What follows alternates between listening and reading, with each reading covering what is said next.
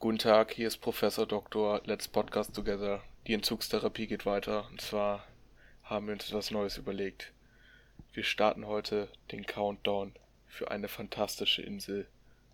Und Professor Dr. Dr.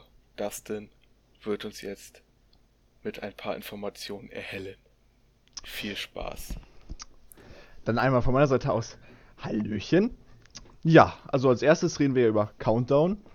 Dieser Film kam in Amerika schon am 24. Oktober in die Kinos. Bei uns lief der erst am 30. Januar an. Wir Jungs haben den aber schon anderthalb Wochen vorher in der Sneak gesehen. Deswegen konnten wir den schon vor den meisten Leuten ja, uns angucken. Ja, der Film hat halt ein Budget von 6,5 Millionen gehabt, was für einen Horrorfilm eigentlich schon relativ in Ordnung ist. Also schon Mittelmaß. Also es gibt teure Horrorfilme, aber auch billigere. Oder günstigere Filme, Jonas. Dankeschön. Immer gerne.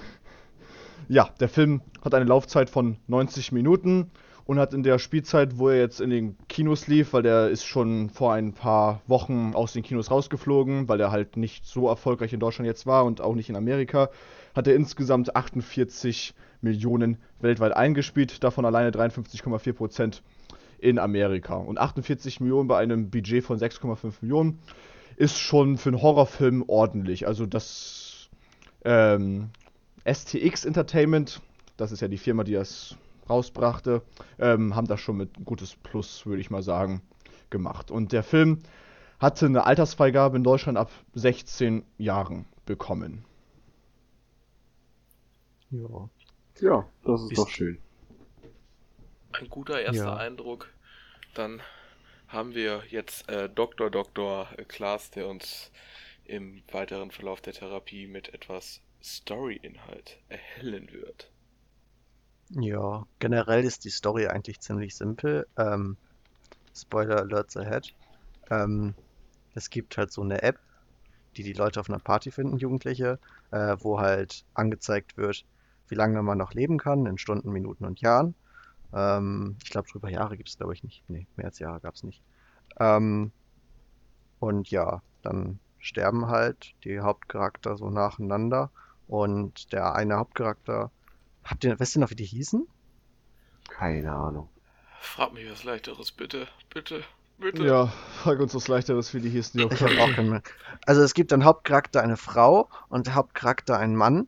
Und die Frau und der Mann haben halt beide ungefähr gleich lang zu leben und versuchen dann halt äh, diesen, diesen Countdown zu schlagen, weil es stellt sich heraus, dass es halt ein Fluch von Satan, glaube ich, war.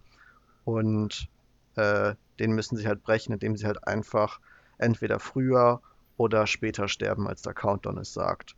Und das ist eigentlich die ganze Story. Dann hat man halt noch, sie stoßen zwischendurch auf Probleme und viel mehr aber eigentlich nicht.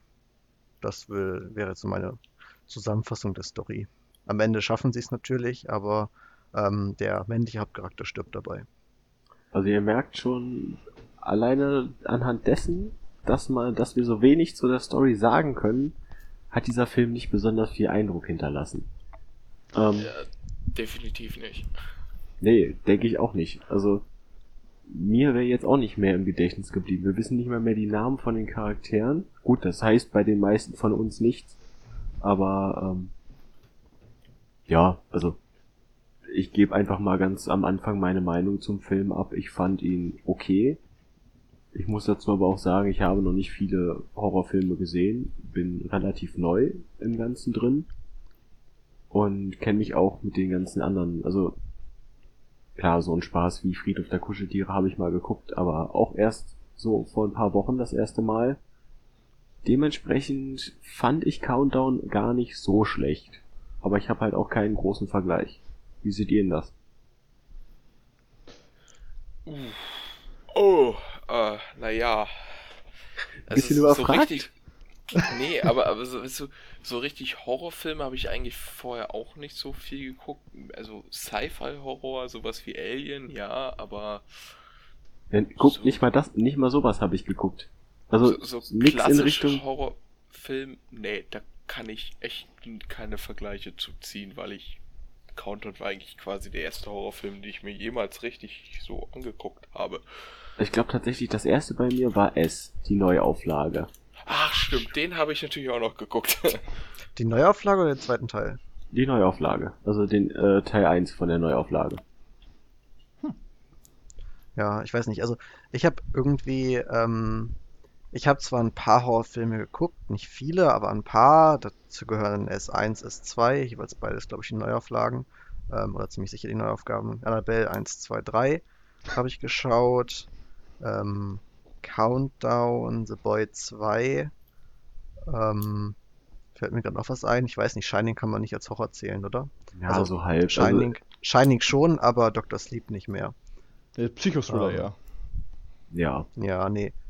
Also generell, ich habe ein paar Horrorfilme geguckt, aber ich hatte bisher noch irgendwie keinen Horrorfilm, der mich so richtig überzeugt hat. Und Countdown hat's halt auf keinen Fall, ge äh, hat mich halt auf keinen Fall überzeugt. Einfach weil ähm, es gab halt am Ende hat man halt gegen den Satan, war der, war der Satan zu sehen, und der war halt von den Special Effects so schlecht. Also oh ja. das war halt einfach nur ein Mensch mit einem Umhang, der ein bisschen Soße über sich gekippt hat. Und dann war das Satan. Nee. Herzlich willkommen. Pass auf, mir fällt gerade ein, es war gar nicht Satan. Es war nur Nicht jemand. Satan? Nee. Ähm, irgendeiner, der von Satan eintreiben sollte. Es war auf jeden Fall nicht Satan persönlich, sondern irgendein Dämon. Das ist mir gerade wieder eingefallen, aber ich weiß auch nicht mehr welcher Dämon. Aber, The Ozen hieß der. aber ganz ehrlich, egal ob es Satan war oder jetzt Oh Dingsebumse, ja, äh, trotzdem war der richtig schlecht umgesetzt vom Bild her. Das ist, oh, boah, kriege ich das Kotzen. Ja.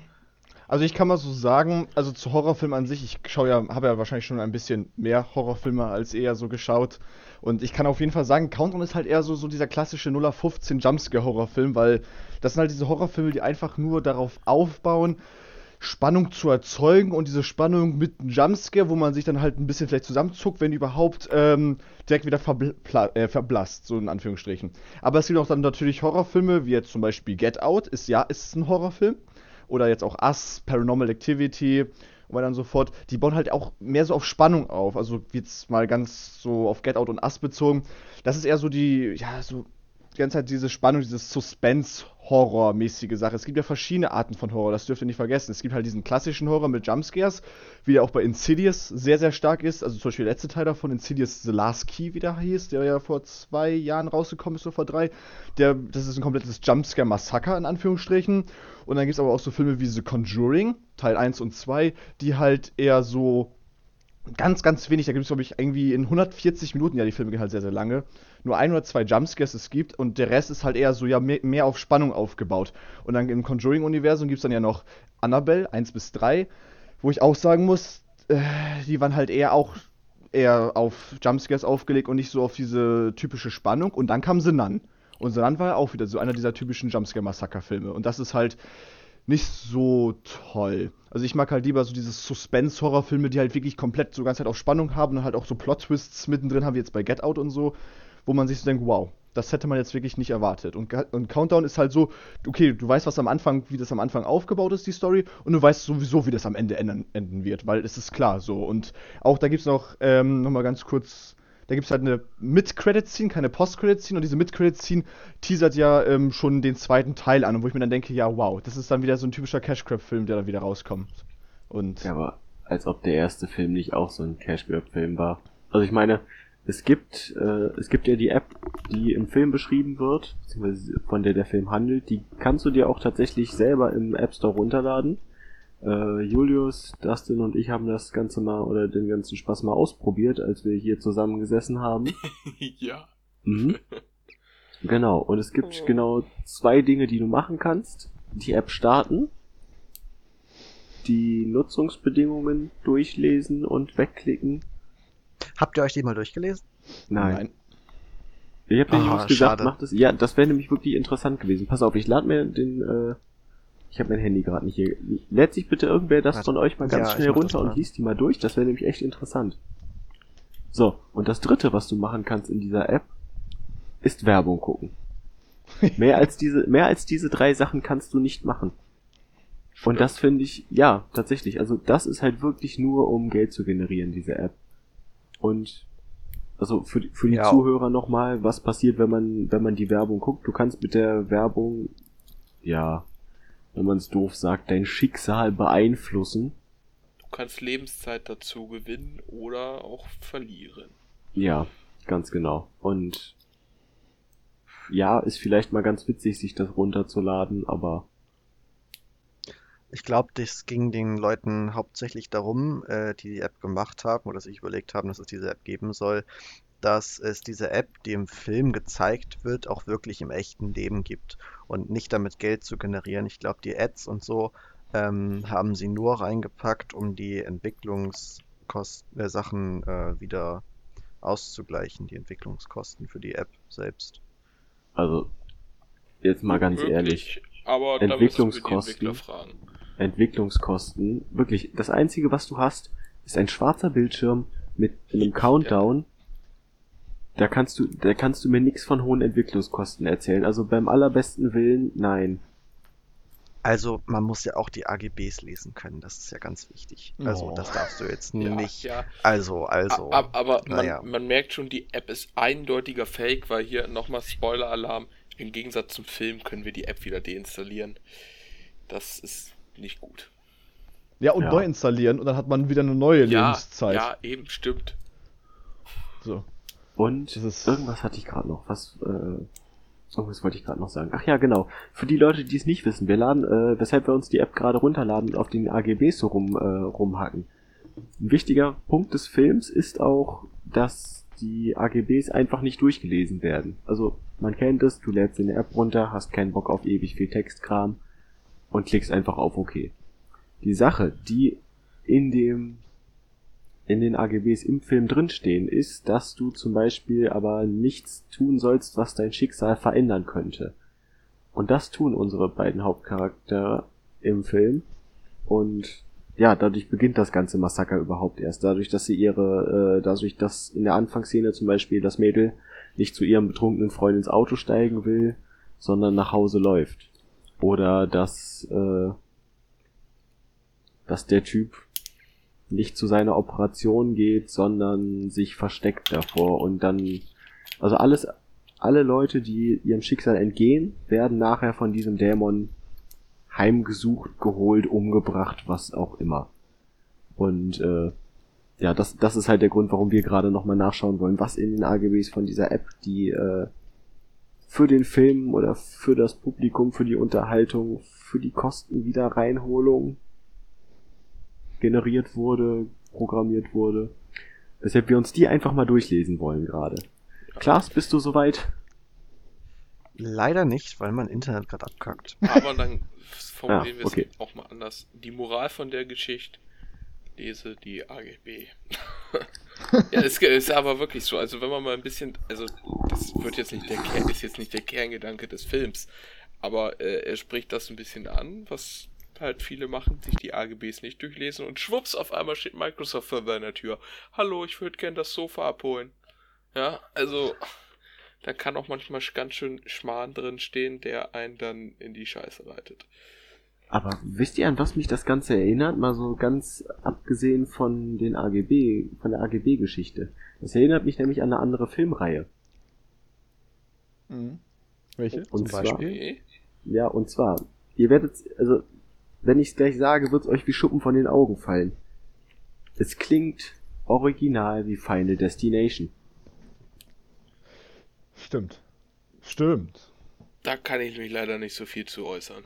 Stimmt. Final. Destination ist die einzige Horrorfilmreihe, die ich geguckt habe. Und ich habe den Trailer zu Countdown gesehen. Und da gab es eine Szene, wo, wo einfach gesagt wurde, wir müssen die Uhr um eine Sekunde schlagen und dann haben wir gewonnen. Und ziemlich genau das ist auch der Kerngedanke hinter den ganzen Final Destination Filmen. Also für die, die die Final Destination Filme nicht kennen. Es geht drum meistens, genau, ich erkläre es einfach mal für dich. Es geht jetzt zum Beispiel drum, äh, also es fängt eigentlich immer an, eine Gruppe von Leuten macht irgendwas, ist irgendwie unterwegs in einem Bus zum Beispiel und jemand hat eine Vision. Wie alle sterben, nach und nach, ganz grausam. Wacht dann aus dieser äh, Vision wieder aus und alarmiert die anderen, dass die bloß da rauskommen sollen, weil es gleich ein Unglück gibt und keiner glaubt ihnen, nur so eine kleine Gruppe von Menschen kommt mit. Und das Unglück passiert. Nur diese Leute entkommen dem Unglück. Ja, hm, bisschen doof.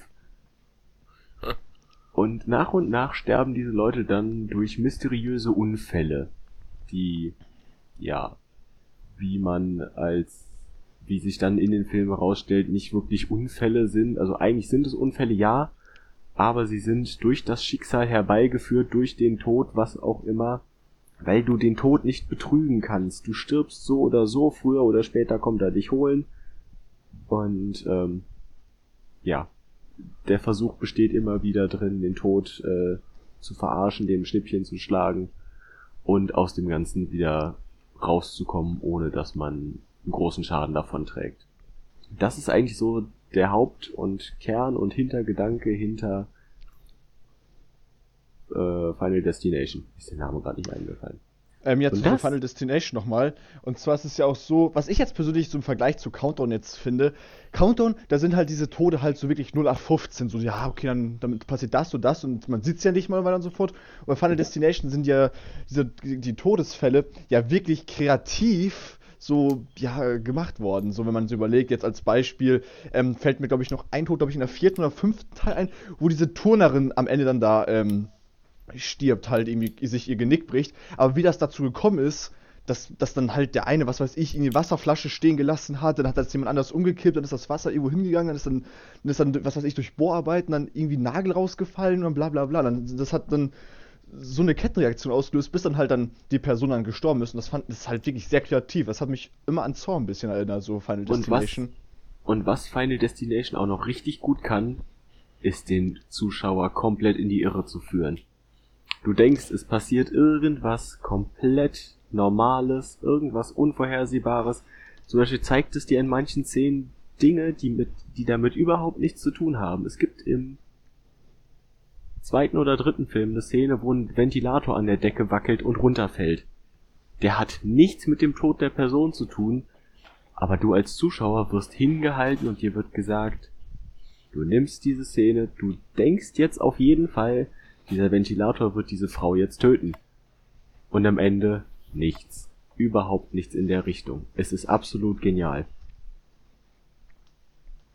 Ja, und was man auch noch nochmal noch mal dazu sagen könnte, man kann ja theoretisch diese Filmreihe auch mal sonst in irgendeinem anderen Podcast nochmal genauer besprechen, würde ich mal behaupten. Ähm, aber was ich ganz cool fand, so ist wieder dieses wieder fünf verschiedene ähm, Sachen, die passiert sind. Da war ja, glaube ich, ein Flugzeugabsturz, dann war da ein Autounfall, da war das mit diesem Rennen, Brücke und Achterbahn. Mit Achterbahn fand ich das irgendwie am geilsten technisch so gemacht, irgendwie. Ähm, ja. Und was ich ganz cool fand, dass halt irgendwie dieser Flugzeugabsturz im ersten Teil ja immer in allen anderen Teilen noch irgendwie eine kleine Rolle gespielt hat und weiter und so fort. Und auch dieser, ähm, Leichenbestatter, dass der immer und immer wieder aufgetaucht ist und dann hat man sich immer gefragt, ist er jetzt selbst der Tod oder wer ist das? So, das fand ich immer richtig cool so von seiner von der Art her, wie das aufgezogen ist, weil man immer halt, wie du schon sagst, selbst gesagt hast, so immer noch mit einem Fuß im Dunkeln steht und man weiß nie genau, was passiert. Und bei Countdown weiß man, wie gesagt, sofort nach fünf Minuten, was passiert und wer eigentlich alles in Anführungsstrichen stirbt und so. Das war, da war halt alles vorhersehbar, hundertprozentig. Da war jetzt nicht irgendwie, irgendwie eine Szene, die man, wo man gesagt hätte, okay, wow, das hätte ich jetzt nicht gedacht, sondern wirklich alles komplett hundertprozentig. Und deswegen mhm. hat der Film, um nochmal auf kurze Zahlen einzugehen, wenn ich das kurz darf. Ja, ähm, natürlich darfst du das. Und zwar, wenn man halt auf einem.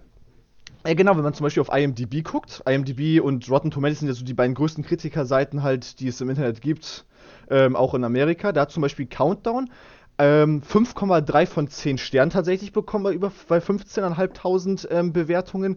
Ist sogar eigentlich relativ gut, würde ich noch sagen. Metascore liegt gerade mal aber nur bei 31 vom Metacrit. Also im roten Bereich, also schon schlechter Film. Und wenn man auf ähm, Rotten Tomatoes guckt, kann man das auch ganz gut vergleichen. Die Kritiker haben den Film 26% gegeben. Das bedeutet, das ist zum Kotzen, so wortwörtlich. So ist das Zeichen auch dafür.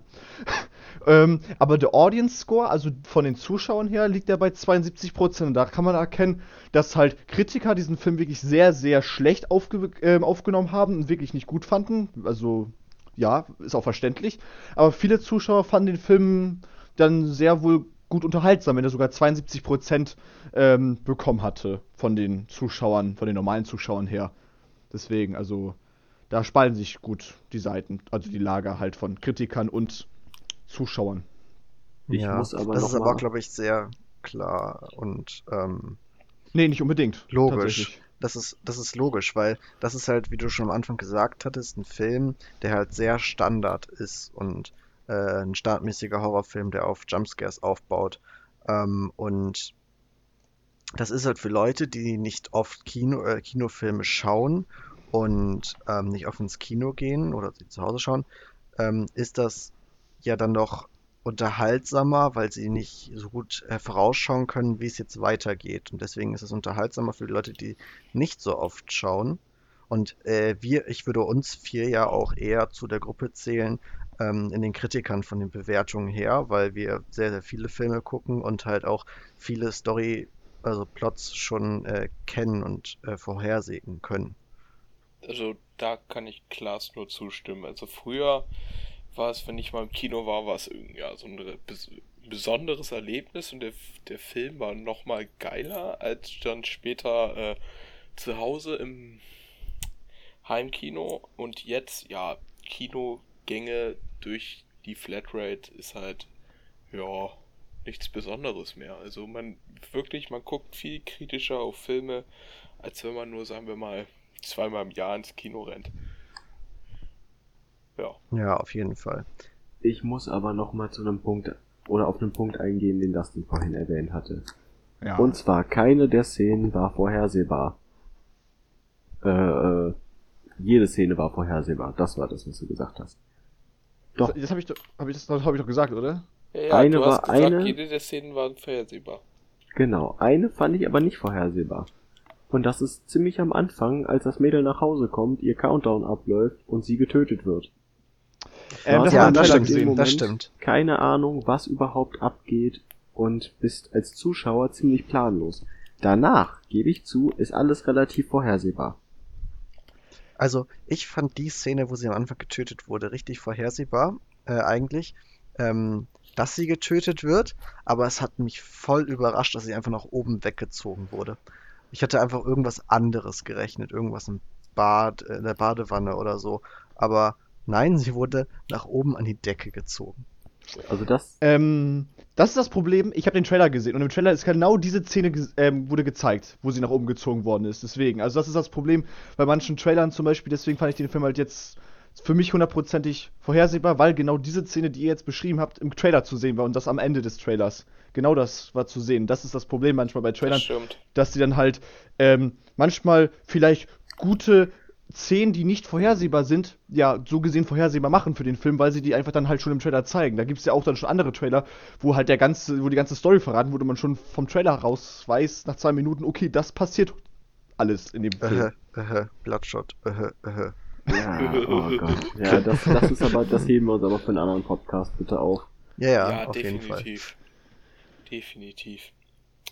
Ja, gut. Also, wenn ich ehrlich bin, ich habe zwar auch den Trailer gesehen, aber wenn ich mir jetzt überlege, ich hätte äh, so tue, als hätte ich den Trailer nicht gesehen, das nach oben ziehen wäre für mich auch sehr überraschend gewesen. Und äh, wir haben es ja schon verraten, dass sie den Fluch am Ende brechen. Ne? Äh, Finde ich, es, es, es ist nicht überraschend, dass sie es schaffen. Ich finde es nur die, die Art und Weise, wie sie es macht. Das ist so, uh, ja, interessant. Äh, Ja, aber das wird, das wird vorher auch wieder ange, also, und da ja, hast das du wird, auch vorher das wird Hinweise drauf. angedeutet, aber äh, man, trotzdem war es so leicht, aha, sehr interessant. Aber das war jetzt nicht. Ja, das war noch so ein kleiner Aha-Moment. Aber sonst wirklich, oh Gott, war ja klar. Aber vielleicht auch so der einzige des Films in dem Fall.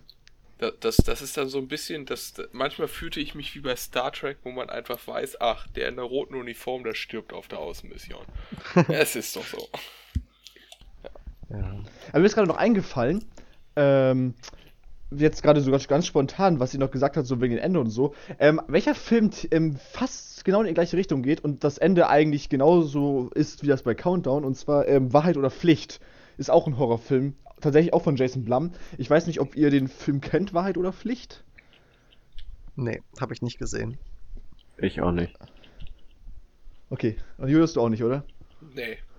Nee, also ich sag mal ganz kurz, ganz, äh, ganz kurz, Wahrheit oder Pflicht, da geht es einfach darum, dass einfach eine Gruppe von Jugendlichen ähm, eingeladen worden ist, ein Spiel Wahrheit oder Pflicht zu spielen, und dann so vor. Am Anfang war es auch nur so Spaß und dann kommt halt nach und nach heraus, wenn sie die Wahrheit oder die Pflicht nicht erfüllen, also es wird wirklich hundertprozentig die Wahrheit sagen oder diese Pflicht, was weiß ich, zum Beispiel, ähm, du musst dich besaufen und dann halt, ähm, Dingsums hier, ähm, über, was heißt, ähm, Dingsums, äh, wie heißt das nochmal, an der Hauskante langlaufen und dann sonst theoretisch 10 Meter in den Tod stürzen. Und wenn man das dann nicht macht, dann stirbt man halt so oder so auch.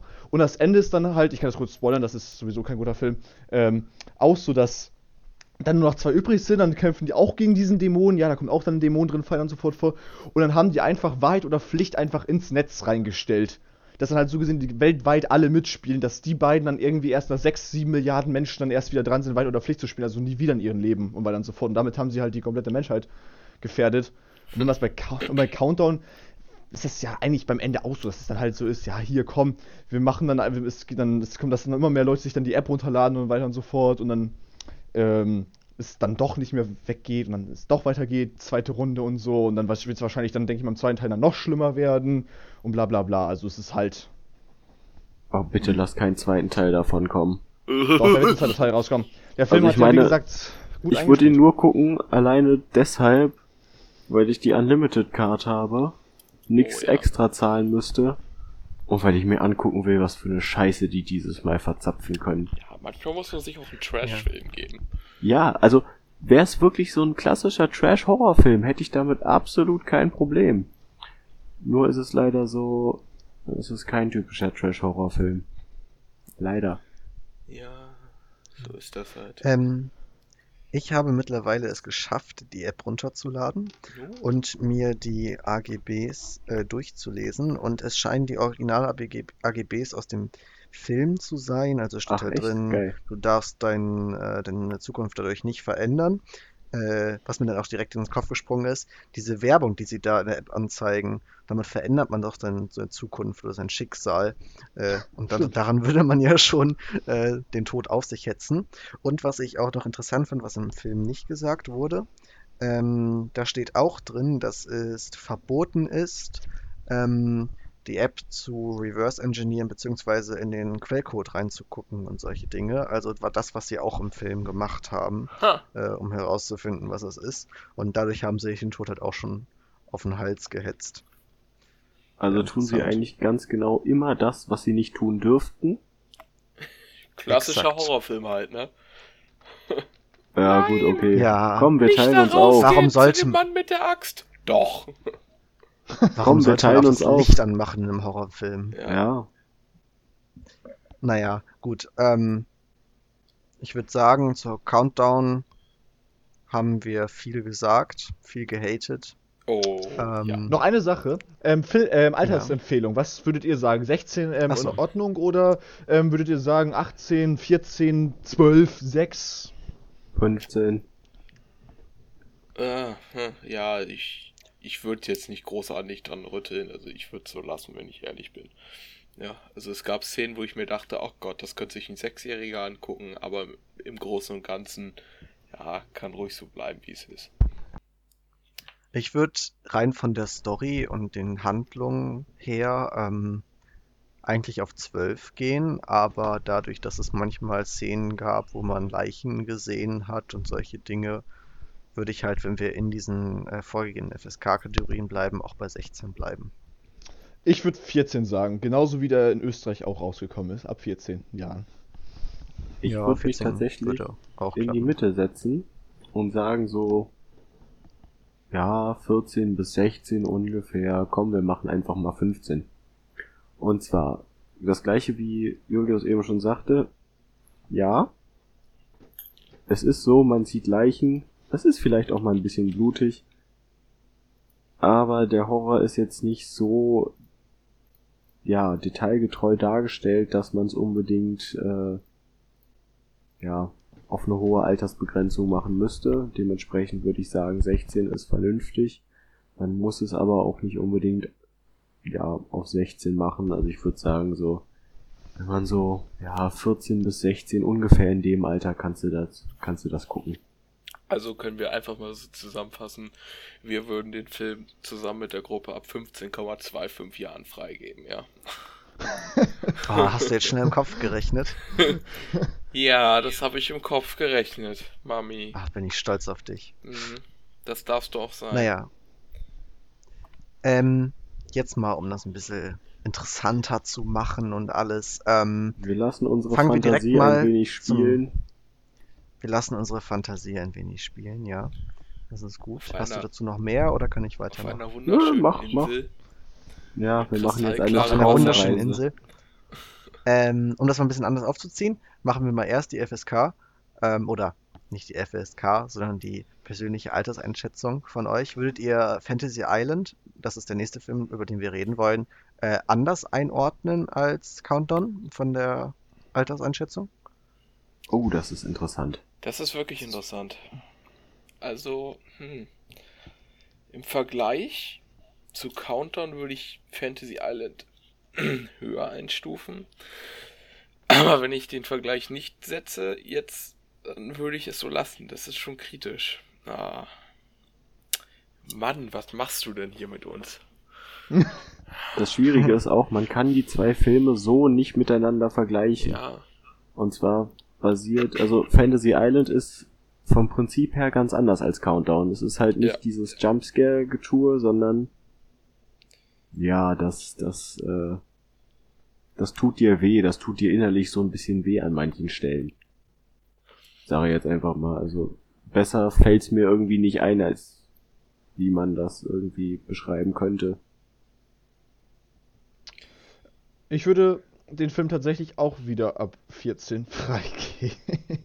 Was? Ich nämlich Echt? auch. Ich würde die gleich freigeben, ja. Ja, ich würde den tatsächlich ab 14 auch machen, weil wenn man jetzt so auf die Story guckt, ähm, es, es gibt vielleicht ein bisschen mehr so sexistische Sachen als jetzt, sagen wir mal, bei Countdown, aber es wird halt nie explizit bisschen gezeigt. mehr. Nein, ne, ja, okay. Und aber es ist ja auch so, dass man ähm, Dingsums hier beim bei den ganzen Gewaltszenen auch eigentlich nicht so viel sieht, tatsächlich. Man, man weiß, so, okay, man weiß, dass was passiert, aber man sieht es halt auch nicht so richtig. Und gewaltmäßig würde ich dann halt, ja, wie gesagt, ab 14 den so sagen, mit allem drum und dran auch wieder ab 14. Weil 16 finde ich dann schon ein bisschen zu hoch angesetzt, wenn man überlegt, dass in Amerika auch eigentlich ab 13 rausgekommen ist. Also da bin ich überhaupt nicht deiner Meinung. Und zwar alleine aus dem Grund.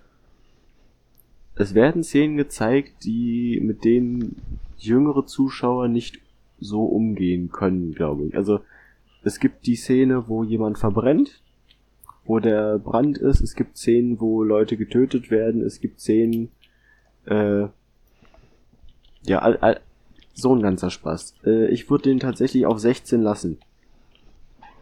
Also ich, ma- ich würde denen sagen, so, wenn ich jetzt ein Kind hätte, würde ich sagen, so unter 16, 17 würde ich fast schon sagen, guckst du den nicht.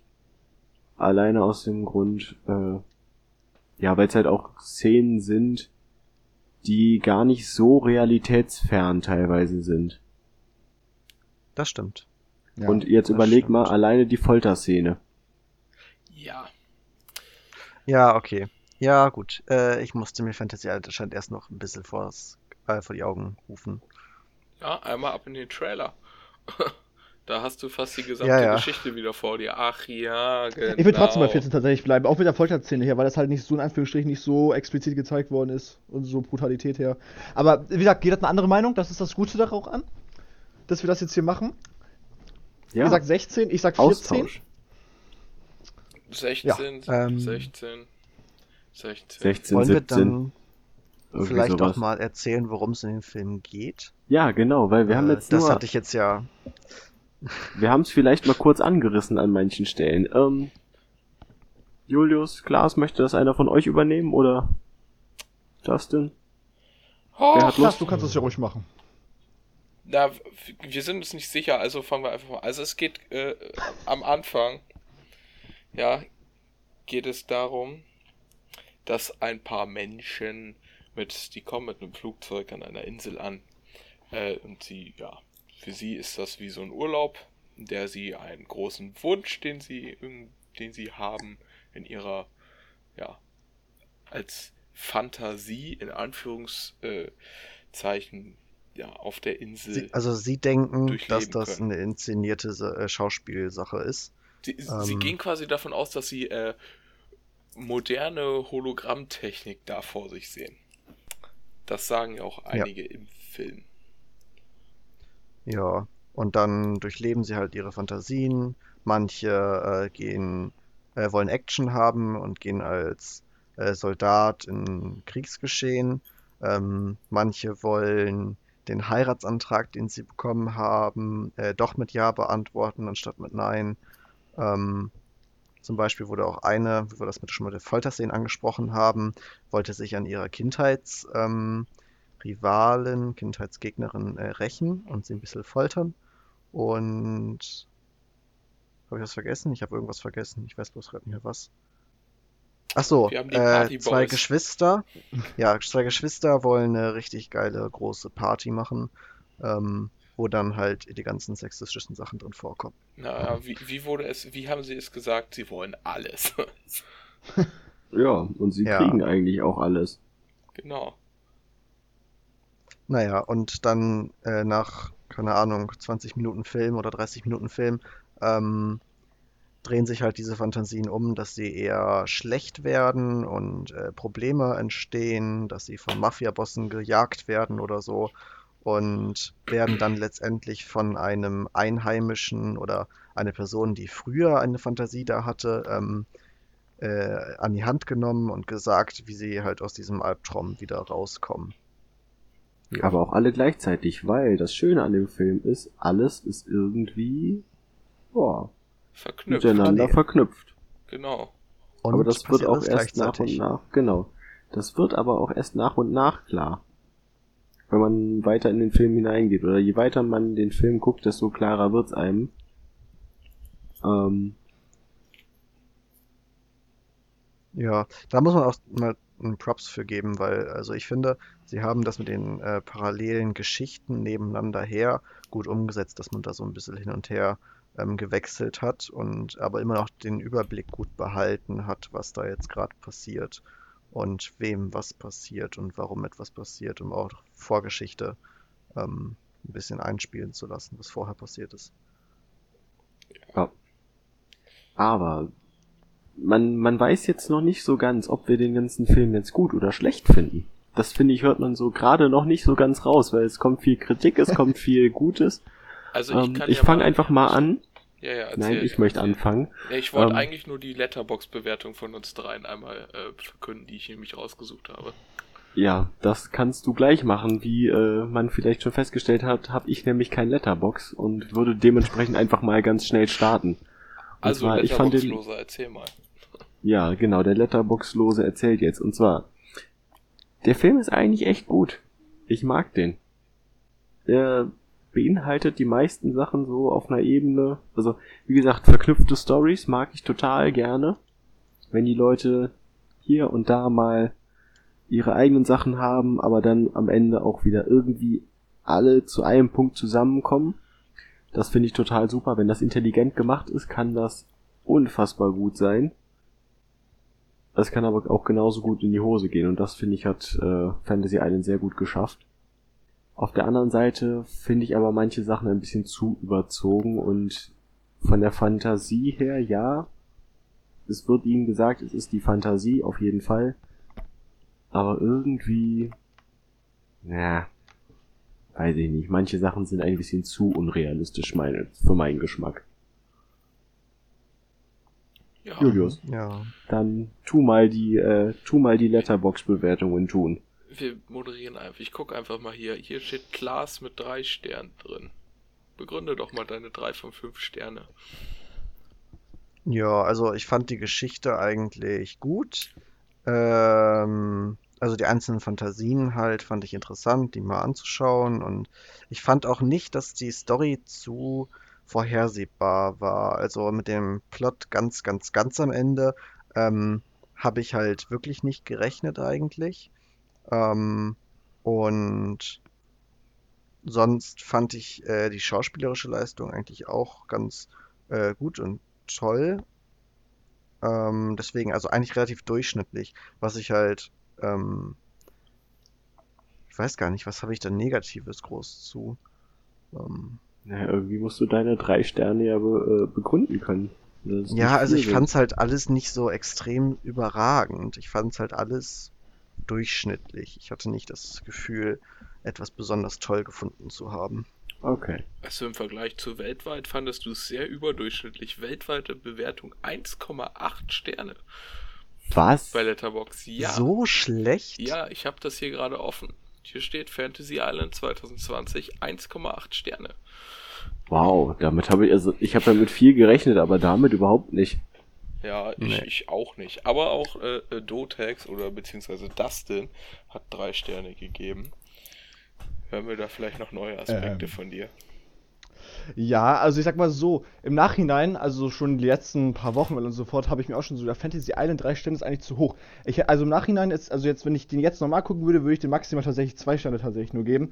Denn, wenn, als ich mir das halt noch so ein bisschen im Kopf, ähm, ja, im Nachhinein noch so ein bisschen überlegt habe, so wie das eigentlich so alles war. Also erstmal storytechnisch ist es natürlich ja angelehnt an die Fantasy Island Serie aus den 70ern und Anfang der 80er Jahre, die halt extrem erfolgreich war. Ähm, da wurde einfach in Anführungsstrichen einfach nur ein Horror-Remake wieder rausgemacht, halt wieder Cash Grab-mäßig, wie es sonst fast immer bei Horrorfilmen ist, weil es halt keine neuen Ideen gibt. Und das Einzige, was mich, was mich im Endeffekt im Nachhinein gefallen hat, war eigentlich nur das Set-Design, so von der, ja, wie das alles so aufgebaut war, so einfach so Insel. Das hat mich so ein bisschen an Lost erinnert, an die Serie. Aber schauspielerische Leistungen sind wieder nicht gut gewesen. Lucy Hell, die ja die Hauptrolle spielt, glaube ich, so heißt sie, äh, die war jetzt auch in äh, Wahrheit oder Pflicht tatsächlich auch die Hauptrolle, fand ich, war noch in Ordnung. Aber so die restlichen Charaktere waren halt einfach wieder diese 0815 Schauspieler, die kein Mensch kennt und war halt wirklich nicht gut gespielt. Storytechnisch fand ich das auch an manchen Stellen, oder nicht an manchen Stellen, eigentlich an den meisten Stellen halt ein bisschen von den Charakteren irgendwie so ein bisschen dumm einfach, wie sie wie sich wieder verhalten haben. Okay, ist wieder ein klassischer Horrorfilm, aber man sollte sich nicht unbedingt so dumm verhalten, wie sie es da getan haben, so mit ein paar Sachen. Ähm, als Beispiel diese Szene doch ähm, in der Villa bei den Jungs, bei dem Asiaten und den Typen da, da diese, die da ja Party gemacht haben, wo dann doch dann irgendwie dann diese Typen auf einmal aufgetauchter sind und daraufhin wo, haben, wollten die doch eigentlich fliehen. Dann haben die doch noch irgendwas besorgt und dann haben sich doch irgendwie die ganzen Frauen in den Tresor da eingesperrt, haben die, die, haben aber die Jungs nicht reingelassen, wo man sich dann auch fragen kann, warum haben sie jetzt die Jungs nicht reingelassen und weiter und so fort oder warum die nicht dann direkt hinterhergelaufen und so, was ich dann auch wieder nicht verstehe, was, was, man, warum man dann irgendwas anderes tun muss dafür. Und ja, ich weiß nicht, das Ende war halt auch einfach so, ja, wir müssten einfach jetzt ein Ende kreieren und haben dann einfach ein Ende einfach in Anführungsstrichen einfach hingeschissen, weil das war dann auch wieder so dieser Plot-Twist, der in dem Film ja drin war, fand ich eigentlich ganz in Ordnung. So, das hat man jetzt nicht unbedingt so hundertprozentig ähm, vorhergesehen. Aber so der Rest war, war auch wieder sehr vorhersehbar. Und das spiegelt sich zum Beispiel jetzt, wenn man sich jetzt nicht nur die Letterbox-Kritiken anguckt, wenn ich jetzt wieder mal die IMDb und, und Rotten Tomatoes Sachen mal kurz vorlesen kann. Zum Beispiel auf IMDb hat der Film 4,6 Sterne bekommen bei 6.500 Bewertungen und Metascore von 22 von 100. Bei- Und ähm, er hat auch einen Audience-Score von 48% bekommen und einen Kritiker, eine Kritikerbewertung von 8%. Also wirklich das Schlechteste vom Schlechtesten, was es 8%. eigentlich so gab. Also, ja, also 8% ich meine, ist schon mit das Schlechteste, was es gibt. es gibt ja Filme, also es gibt ja sehr, sehr viele Filme, auch in den letzten Jahren, wo die Bewertung von Zuschauern und Kritikern extrem weit auseinandergehen. War das nicht sogar auch bei, oh, wenn ich mich richtig erinnere, müsste das bei Venom auch so gewesen sein, oder? Warte, eine Sekunde, kann ich kurz nachgucken. Aber ich glaube, Venom. Äh, Alter, wie viele Venom-Filme gibt's bitte schön? Okay. ähm, der, der hat zum Beispiel 80% Audience-Score und 29% ähm, ähm, Kritiker-Score bekommen. Ja, Als Beispiel. gut. Also ich weiß, Ja. ich weiß tatsächlich nicht, welcher Film das war, aber irgendeiner hatte auch genau so einen krassen Unterschied. Die Fans haben den komplett gefeiert, ähm, und die Kritiker haben das Ding gnadenlos versagen lassen. Und ich kann Ja. dir beim allerbesten Willen nicht mehr sagen, welcher es war. Also wenn, wenn irgendwer da draußen das weiß, schreibt's bitte mal in die Kommentare. Oder lasst es uns irgendwie wissen, von mir, von mir aus auch sehr gerne auf dem Discord. Äh, Link müsste unter dem YouTube-Video sein. Und Und- unter jeder Beschreibung beim Podcast. Genau. Außerdem, um einfach mal Werbung zu machen für den Discord. Ihr könnt uns da auch aktuelle Filme als Vorschläge einreichen. Also die wir mehr oder bitte weniger gucken. aktuell. Ja, auch auf Netflix Ja. oder Amazon Prime rausgekommen sind oder so. Genau, welche, die wir einfach auch mal, wo wir eine kleine Review drüber machen können, wo wir ein bisschen drüber labern können. Wenn ihr da Bock drauf habt, kommt einfach auf den Discord, schreibt das rein. Wir gucken uns das Ganze an. Eventuell auch schon mal der angekündigte Live-Podcast, der möglich wäre. Alles möglich, kommt auf den Discord, Genau. habt Spaß mit uns, schreibt ab und zu mit uns nachmittags, abends. Sind wir hauptsächlich online nachts. Das Ding entsteht hier gerade um halb zwölf. Ja, es ist 23.27 Uhr, so. Uh. Ja. Und der, der Klaas, der muss dann noch ein paar äh, Filter drüber legen, Rauschen entfernen und sowas, aber das macht er ganz gut. Okay, jetzt erstmal genug mit der Werbung. Danke, danke. Aber eine Sache noch, und zwar, ähm, da kann sich Klaas auch noch dran erinnern. Und zwar letztes Jahr haben wir doch Black Christmas geguckt, weißt du, dieser Horrorfilm, der wirklich, wirklich schlecht war. Also noch schlechter Ja. als Fantasy Island Ja. oder Countdown oder so. Oder Ähm, so Grudge. ja, oder The Grudge. Da, da war sogar Grudge besser tatsächlich als Black Christmas. Ja. Das tut uns Ähm. leid, Mona aus Corona, aber The Grudge wird hier heute nicht groß behandelt. Das kommt noch. Das kommt bestimmt irgendwann auch noch. Ja, und ähm, das Problem war irgendwie, also vor uns saßen dann halt auch irgendwie, was weiß ich, auch Jugendliche, ein, zwei Jahre älter als wir vielleicht. Und die fanden den Film mega gut. Und das ist bei Horrorfilmen irgendwie so voll oft so, dass dann, halt, ähm, dass dann halt irgendwelche Jugendlichen, das sind ja meistens dann irgendwelche, sagen wir mal, diese möchtigen Mädels, ich will jetzt niemanden alle in eine Schublade packen, aber ist halt irgendwie so, wenigstens das, was man mitbekommt, das hat, kann, Klasse, das kannst du auch sagen, das war halt schon so diese Gruppe von Mädels und Jungs davon, ähm, die halt dann immer ich bin in jeden nicht so Horrorfilm eine. Ja, die dann halt in jeden Horrorfilm reingehen, haben die auch dann so gesagt in der Trailer-Show, ja, wir gehen in Fantasy Island und dann sofort wieder rein, weil geil, geil, guter Film und so. Ähm, aber es sind halt dann immer diese Leute, die halt dann immer oft diese ähm, Bewertungen, ja, so verschändeln, weil die finden dann den Film mega geil, geben den dann, sagen wir mal, 100% oder 5 von 5 Sternen oder so, ähm, aber beschäftigen sich da gar nicht mit, sondern lassen sich dann einfach berieseln von einem wirklich nicht guten Film. Und das ist dann halt auch meine Kritik so ans Kino heutzutage. Viele in unserem Alltagsgruppe, halt so jetzt so zwischen, weiß ich, 16 und 25 oder so, lassen sich einfach nur von irgendwelchen äh, Mainstream-Filmen berieseln, aber haben und, und versuchen gar nicht irgendwie drauf einzugehen, sondern das weiß ich nicht. Ist einfach irgendwie, finde ich irgendwie schade so. Dass dann halt viele Filme halt so in den Hintergrund geraten, die wirklich gut sind und dann kommen halt dann diese Filme wie Black Christmas jetzt oder auch Fantasy Island oder Countdown, wo dann halt wirklich viele darüber reden, so ja, geiler Film, geht alle da rein und so, wir gehen auf jeden Fall rein, wo ich mir denke, warum geht ihr nicht in diesen Film rein, der neben, sagen wir mal, Countdown oder so läuft, weil der dann wirklich gut ist, aber nö, der ist ja, scheiße, aber der man Film. müsste so. sich gedenken, man müsste sich Gedanken drüber machen und der Mensch ist zu faul zum Denken. Der Mensch ist sehr, sehr denkfaul von Natur aus und einfach diese Sache, ich müsste mir ja Gedanken über den Film machen. Deshalb hat es mich tatsächlich auch überrascht. Ich reite wieder drauf rum, ja, dass Joker dieses Jahr, letztes Jahr, dieses Jahr so gut angekommen ist, weil das wirklich ein Film ist, der dich nicht einfach so durchschleppt. Das ist der ist nicht so das ist kein Unter tatsächlich. ja, aber es wurde total gehypt. Er wird von vielen Leuten als der beste Joker aller Zeiten gesehen, der beste DC-Film aller Zeiten. Aber ne, das meine ich mit dem Hype. Aber es ist trotzdem, es ist kein Unterhaltungskino. Meiner Meinung nach. Es ist Ja, deswegen fanden viele den Film ja auch nicht gut, Joker, weil das halt ja nicht so dieser Mainstream ähm, 0815 war, sondern halt wirklich so eine Charakterstudie eigentlich. Ja, und ganz genau das ist es, was Kino für mich ausmacht. Es war kaum Special Effects. Es war ein Fest der Charakterentwicklung. Er hat zum Nachdenken angeregt. Und das sind so die Sachen, die ich an Kino liebe. Du musst mir eine Story präsentieren, du musst mir einen Charakter präsentieren, den ich sowohl nachvollziehen kann, als also sowohl nachvollziehen als auch kritisieren kann. Wenn du mir das gibst, dann gebe ich dem Film auch vier bis fünf Sterne. Dafür hole ich mir dann sogar Letterbox irgendwann. Na Gott sei Dank, endlich. Dann können wir euch endlich auch Jonas in den, in den, Kom äh, in den ah, Beschreibungen Shownotes. verlinken. Ja. Das stimmt, weil wir haben auch an sich ähm, auf Letterboxd, so ich glaube, Klaas, du und Julius, du ebenfalls, wir haben, glaube ich, alle drei ganz, ganz wenig Filme überhaupt, glaube ich, fünf Sterne gegeben insgesamt, weil einfach, wie gesagt, diese Übersättigung vom Filmmarkt her uns einfach nicht mehr gute Filme so liefert. Also ich habe jetzt, glaube ich, drei Filme mit fünf Sternen bewertet, Parasite, Interstellar und der dritten Film ist, glaube ich, Your Name gewesen und so. Du, das Drei lässt sich wirklich ganz gute- leicht herausfinden. Wir gucken einfach mal nach. Ha. So drei wirklich gute Storyfilme und so und einer von Christopher Nolan. Okay, da stellt sich natürlich die Frage, hat Christopher Nolan überhaupt einen schlechten Film rausgepackt? Das ist die Frage. Ja, Ähm. aber den kennt man wahrscheinlich dann einfach nicht, weil er so in der Versenkung verschwunden ist. Ja. Nee, aber ga- also ich, ich gebe jetzt hier in der zweiten Folge dieses Podcasts das Versprechen, sollte nochmal so ein Film rauskommen wie Joker, der mir eine Charakterentwicklung bietet, der mir einen verdammt geilen Charakter bietet, mit dem ich, de- den ich sowohl feiern als auch kritisieren kann, nachvollziehen und alles mögliche. Sobald es, sobald es mir wieder einen Film gibt, das Kino, dann hole ich mir Letterbox. Verspreche ich hiermit an dieser Stelle ganz offiziell. Ui, das kann dauern. Wir haben es auf Aufnahme. Ja, richtig, wir werden richtig. dich dann das, irgendwann wieder drauf ansprechen. richtig, das kann dauern.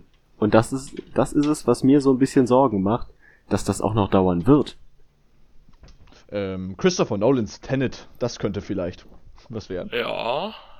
Aber da kriegt man, keinen, glaube ich, keinen guten Charakter präsentiert und eine Charakteranalyse, sondern es ist einfach nur ein geiler Film. Und er wird auch wieder richtig gut voll sein mit Special Effects. Was im Prinzip bei Christopher Nolan kein Problem ist, weil Christopher Nolan mit Special Effects umgehen kann. Der überballert dich vielleicht ein bisschen damit, aber nicht so, dass du irgendwann Kopfschmerzen kriegst, wie ja, ich hacke wieder auf Avengers Endgame rum. Ihr werdet mich niemals davon wegkriegen, dass ich nicht auf diesem Film rumhacke. Oh, wie letztes Mal schon. Ja. Es ist eigentlich ein Wunder, dass bei Endgame keine Warnung für Epilepsie vor, vorher läuft. Sage ich ganz ehrlich. Weil so viel auf einmal passiert und so viel unendlich komische Dinge nacheinander, Effekte, dich komplett damit zuballert. Und Christopher Nolan beherrscht es, Effekte für sich zu nutzen, aber dir damit keine Kopfschmerzen zu machen. Guck dir Interstellar an, Oh ja. guck Super dir, guck dir Batman an. The Ja. Dark Film. Knight. Auch gut. Guck sie dir alle, ja, die Dark Knight Trilogie, von mir aus auch alle Batman-Filme, bis auf Batman vs. Superman, aber das ist eine andere Geschichte. Ja, aber all die Sachen, das ist so das, wo ich mir denke, da sind, da sind Special Effects richtig gut eingesetzt. Inception. Ja, genau das gleiche. Gut, es macht dir Kopfschmerzen, aber aufgrund dessen, dass die Handlung so verwoben ist und dass es so viele verschiedene Ebenen gibt. Aber Ja. nicht aufgrund dessen, weil es dir einfach eine Epilepsie gibt. Ja, das stimmt schon. Das stimmt. Ja, nochmal so ganz kurz drauf zu sprechen. Und zwar, Fantasy Island wurde ja ähm, directed, directed? Ich, nee, produziert, glaube ich, ja von Jason Blum. Ja, der heißt wirklich Blum, nicht Blum, wie das immer gedacht wurde. das könnt ihr sogar nachgoogeln, das heißt wirklich Blum. Deswegen Und wir sind alle drauf reingefallen. Ja. Ähm, was würdet ihr zu ihm sagen? Würdet ihr sagen, er macht, er hat irgendwie so eine Sparte guter Filme und dann aber eine große Sparte schlechter Filme? Weil, wenn ich mal so durchgezählt habe, bringt er pro Jahr mindestens 10 Filme raus. Also seit ungefähr 2000, ähm, seit 2014 bringt er ungefähr jedes Jahr mindestens 10 Filme raus. Ich würde einfach mal so euch fragen, so, ähm, was würdet ihr sagen? So, macht er gute Filme, also mehr gute oder mehr schlechte Filme? Also, also ich kenne persönlich nicht alle davon, aber wenn ich jetzt mal so einfach so ein paar nenne, um euch so ein bisschen darauf einzu, ähm, sind zum Beispiel die ganzen Purge-Filme hat er produziert. Er hat die Ouija-Filme produziert, Sinister, Insidious, Paranormal Activity. Dann hat der ähm, Get Out, ähm, der ja auch für den Oscar nominiert wurde, tatsächlich, für mehrere Oscars tatsächlich sogar. Äh, sogar für den besten Film. Dann hat der Happy Death Day noch gemacht. Ähm, Black Clansman hat er auch mitproduziert, der ja auch ähm, den Oscar für den besten Regisseur bekommen hat, für Spike Lee. Ähm, dann halt so welche Filme wie Upgrade. Upgrade ist wirklich ein super guter Film, also den empfehle ich jeden von euch, den er noch nicht gesehen hat, auch da draußen. Diesen Film Upgrade, den müsst ihr euch angucken. Das ist wirklich einer der besten Science-Fiction-Filme der letzten Jahre. Der ist wirklich richtig gut. Das ist so ein kleiner Indie-Film, kennen, kennen die wenigsten, aber der ist wirklich richtig, richtig gut. Aber ich habe, wow. Ja, das, ja. ähm, dann hat er noch sowas gemacht wie Glass und Us, kennt ja die meisten auch. Und ähm, auch Black Christmas tatsächlich. Und jetzt halt dieses Jahr noch Fantasy Island, der Unsichtbare, über den auch noch ein Podcast kommen wird. Und ähm, welchen Film der noch dieses Jahr rausbringen sollte, aber ob der rauskommt, weiß man noch nicht, ist ähm, der neue Halloween-Teil. Weil er hat auch noch die beiden Halloween-Teile gemacht. So. Das sind jetzt einfach mal so ein paar Filme, die ich jetzt genannt habe. Was würdet ihr jetzt so sagen? Auch wenn ihr die vielleicht die meisten nicht gesehen habt, aber mehr darüber was gehört habt. So. Würdet ihr sagen, dass es schon ein guter Produzent ist?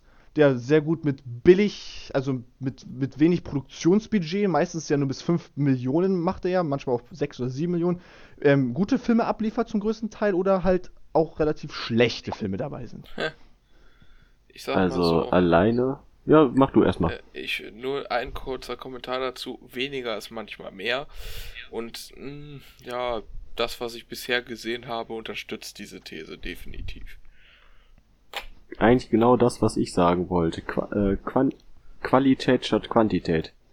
Ich habe so das Gefühl, der Typ, also wenn ich das jetzt mal hochrechne, so, äh, Dustin meinte ja, letzt, seit 2014 hat er ungefähr 10 Filme im Jahr gemacht. Dann ist der Typ Anfang 2000, ja, Anfang bis Mitte 2020 ist der bei, ja, bei über 50 Filmen ungefähr. Und wenn du jetzt mal überlegst, wie viele davon gut waren und wie viele davon dann doch eher in der Versenkung verschwunden sind, beziehungsweise gar nicht erst groß ins Kino gekommen sind, da stellt sich mir doch schon die Frage, wie Julius es eben schon sagte, ist weniger nicht manchmal mehr. Und zwar alleine aus dem Grund, weil die Filme, die richtig durch die Decke gehen, ich denke, da hat er sich mehr Zeit für gelassen. Und die Filme, die komplett in der Versenkung verschwunden sind, weiß ich nicht, die habe ich wahrscheinlich nicht mal gesehen. Also, ich kann so viel sagen. Ein paar Filme habe ich gesehen, die Purge-Reihe habe ich gesehen. Finde ich super. Auch immer wieder ein paar neue Aspekte mit reinbringen. Ein bisschen die Geschichte drumherum spinnen. Get Out fand ich auch total geil. Und wenn ich jetzt sowas höre wie Black Christmas, was wohl extrem scheiße gewesen sein soll, ich habe den Film nie gesehen, ich kenne ihn nicht.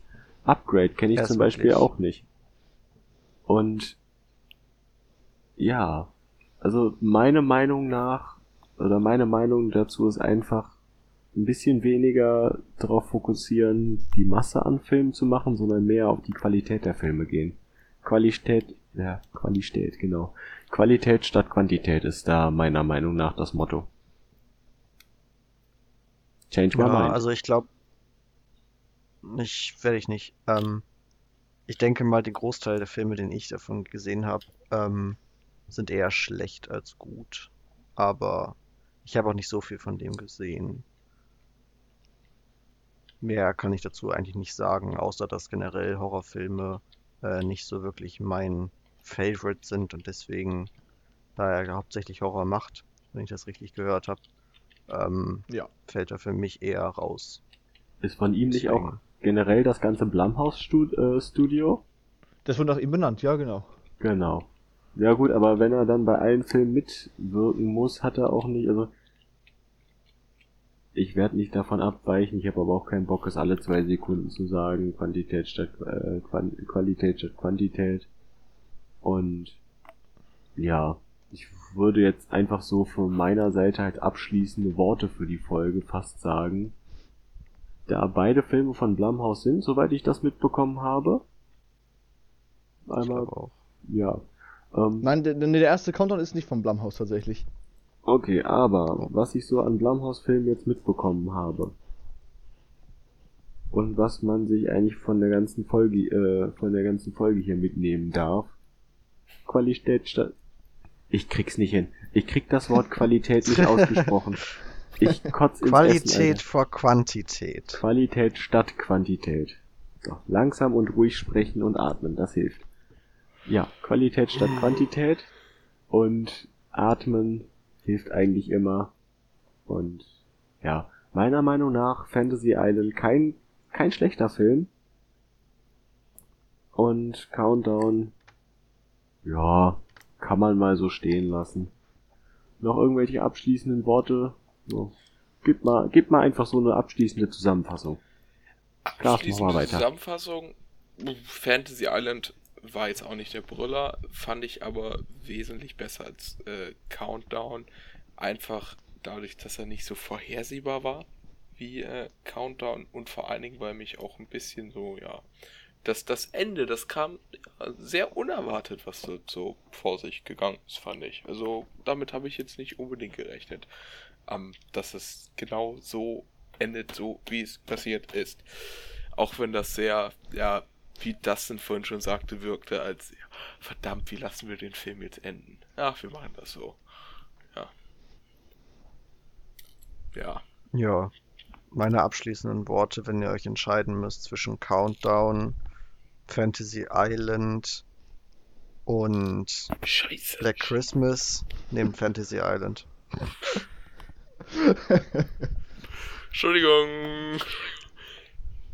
Ah, ist Ja. auch nicht schlecht. Ja, Würde Ja, ich, würd ich genauso machen.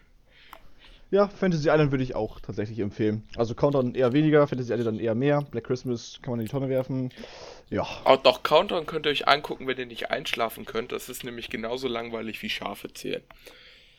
So. Das ist doch Naja, ein schöner genau. Abschluss. Also es hüpfen nicht ganz so viele Leute da drin rum, aber Ja. ja. Ja. Gut. Also wenn ihr nicht einschlafen könnt, Countdown Ja. gucken. Und in der Hoffnung, dass ihr nicht hierbei eingeschlafen seid, ne, äh, folgt uns, teilt diesen Podcast auf allen möglichen Seiten. Äh, Kommt in den Discord. kommentiert, wenn möglich, kommt in den Discord. Einladungslink findet ihr in der Beschreibung dieses Podcasts und bei YouTube auch auf der Kanalseite. Ja, ich weiß nicht, ob die anderen sich auch noch speziell verabschieden wollen. Ich sag schon mal wieder Tschüss. Äh, bis zum nächsten Mal. ciao. Ciao, ciao. Ja. Bis dann. Tschüss.